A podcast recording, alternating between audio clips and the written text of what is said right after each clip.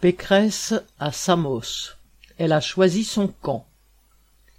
Valérie Pécresse, en voyage éclair en Grèce, a fait l'éloge des réformes, citation, extrêmement courageuses, fin citation, réalisées en matière d'immigration par le gouvernement de Mitsotakis, qui compte des ministres d'extrême droite. Visitant le camp de rétention de l'île de Samos, financé par les fonds européens, elle y a vu un modèle.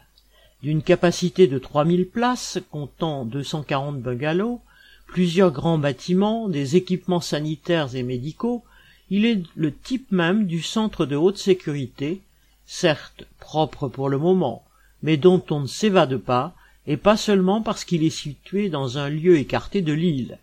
Cerné de plusieurs clôtures de barbelés, avec chemin de ronde, mirador, portique de sécurité fonctionnant avec badge et contrôle digital, il est doté de caméras thermiques, de drones, surveillé par des agents équipés de lunettes spéciales et connecté à une base de contrôle à Athènes. On peut en sortir la journée, mais à condition d'en avoir l'autorisation, accordée seulement aux réfugiés en parcours d'asile, c'est-à-dire à très peu.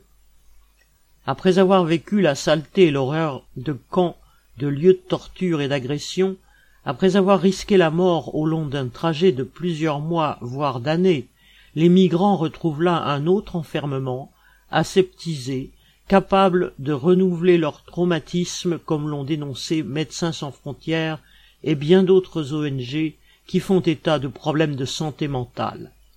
Voilà le modèle de centre de rétention que souhaitent les gouvernements de l'Union européenne qui ont pris pour geôlier chef le gouvernement grec. Pécresse n'échappe pas à la règle. Une dizaine de manifestants somaliens ont protesté à son passage contre ce entre guillemets Guantanamo où on les parque.